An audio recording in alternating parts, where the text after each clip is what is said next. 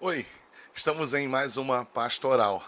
Esse é o Domingo de Ramos, muito usual, muito frequente no calendário e nos ritos da Igreja Católica Apostólica Romana, mas muitas vezes desconhecido da Igreja Protestante. Mas é a Bíblia que aponta para este acontecimento, não é algo que foi inserido na tradição, naquilo que dá início no que nós chamamos de a Semana Santa que culmina, que termina com a morte sacrificial de Jesus Cristo e a sua ressurreição no próximo domingo. E o que é, de fato, o Domingo de Ramos? Você talvez passe por algumas ruas e veja algumas procissões, isso é comum no interior, mas também em alguns bairros das regiões metropolitanas. E o que seria, então, é, o Domingo de Ramos? Como eu falava, talvez você passe por alguns lugares, algumas ruas, e você identifique algumas pessoas, sobretudo das igrejas católicas, fazendo procissões com ramos, ramos, galhos de árvores, né, com folhas, tentando lembrar, fazer uma ilustração acerca do que foi o Domingo de Ramos. Na verdade, ele registra, aponta, fala acerca daquilo que nós conhecemos muitas vezes como a entrada triunfal de Jesus em Jerusalém. Jesus estava em Batfagé, a região ali próxima ao Monte das Oliveiras, e ele manda que seus discípulos vá até a um vão até uma aldeia próxima para que fosse cumprido aquilo que está descrito em é, Zacarias capítulo 9, e eles vão até a uma aldeia para pegar um jumentinho que estava ali aguardando o Messias, aguardando para ser o meio de transporte do Cristo que adentraria, como eu já disse, segundo segundo o que estava já descrito no profeta Zacarias, no capítulo 9, para que ele pudesse conduzir Jesus, o rei humilde, na entrada da cidade de Jerusalém. E eles vão até ali, pegam aquele jumentinho que nunca tinha sido usado e levam até Jesus, e é assim que Jesus adentra a cidade. E quando Jesus está adentrando a cidade, há toda uma comoção, um movimento, uma movimentação, uma mobilização, e Jesus é recebido, aclamado como um rei, como um nobre, como alguém importante.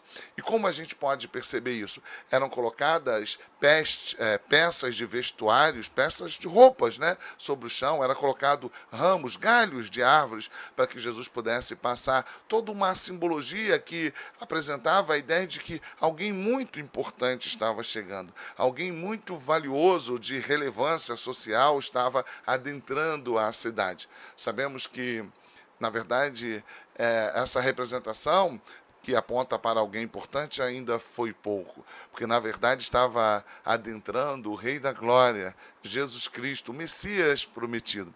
Toda aquela movimentação é relevante e conduzida pelo próprio Deus para que, de alguma forma, mesmo de modo singelo e limitado como nós somos, Jesus pudesse ser reconhecido como o Filho prometido de Deus, o Messias aguardado. E é isso que é o Domingo de Ramos, né? Uma celebração que mostra o início da Semana Santa. Essa semana Jesus vai estar algumas vezes no templo, Jesus vai ensinar, vai ter alguns momentos de confrontação com os judeus que vão persegui-lo.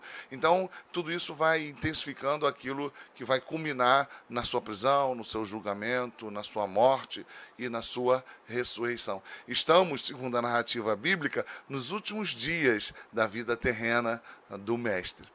E o que podemos tirar de ensino a respeito disso? Primeiro, já foi dito, de fato, toda aquela comoção, toda aquela mobilidade, toda aquela mobilização movida pelo próprio Deus para que houvesse um reconhecimento, e o texto diz que eles gritavam Osana, né? ou seja, salve-nos, salve-me. Essa é expressão no hebraico que ela quer dizer, ou seja, é uma súplica de salvação, porque reconheciam que de alguma forma ele é o Messias.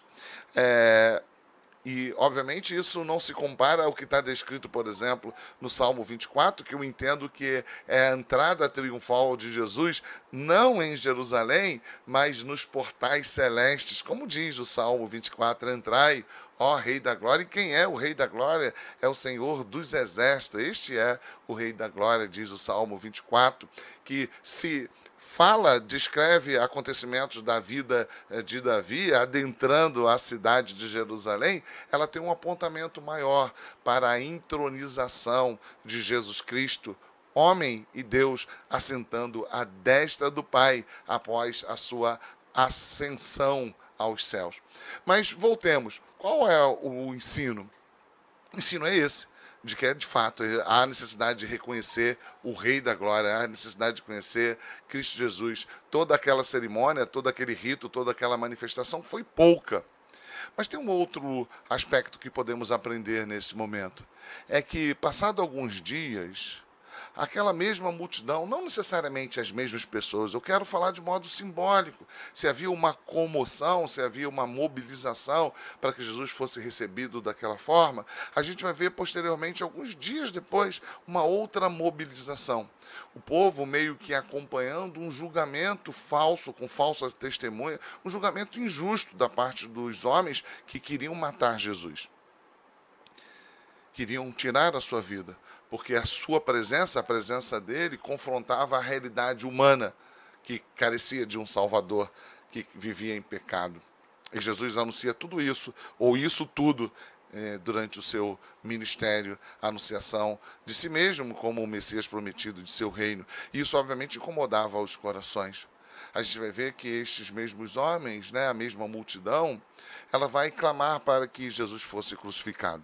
Vai haver também uma mobilização para que Jesus fosse crucificado, conduzido à cruz, que é, era a pena máxima e de maior vergonha, em contrapartida que Barrabás fosse solto. E eu fico pensando acerca desta realidade que me parece contraditória uma mesma multidão que clama e que estabelece homenagens e cerimônia que valoriza o Messias, é a mesma multidão que depois clama para que ele fosse morto. Isso revela toda a nossa condição contraditória, como nós somos seres, pessoas contraditórias, oscilantes, né? Como nós buscamos a Deus e queremos os seus benefícios, mas como facilmente nós é, traímos, quebramos uma aliança ou o desejo de permanecer na presença dele. Tudo isso revela como nós somos carentes, e até mesmo para perseverarmos diante daquilo que entendemos, compreendemos, aceitamos, como nós precisamos de Deus. Eu não me refiro só àquela multidão que gritava para que Jesus é, fosse preso, crucificado e Barrabás solto. Refiro-me também ao comportamento dos apóstolos, de seus discípulos, como Pedro iria negá-lo. O mesmo Pedro que durante todo aquele tempo esteve com ele, que passou não só aquele momento da entrada triunfal, mas passou momentos íntimos, próximos com Jesus, mas diante da possibilidade de ser preso junto com Jesus, o trai como nós somos inconstantes. Que o Senhor nos abençoe e que o Senhor nos faça mais perseverantes e constantes, vivendo uma vida de dependência dEle. Isso prova que nós precisamos de Deus, precisamos dEle, obviamente, claro, para sermos salvos da condenação eterna, mas também para que vivamos uma vida de constância, de constância na Sua presença. Precisamos dele. Precisamos de Jesus sempre. Precisamos de Deus sempre.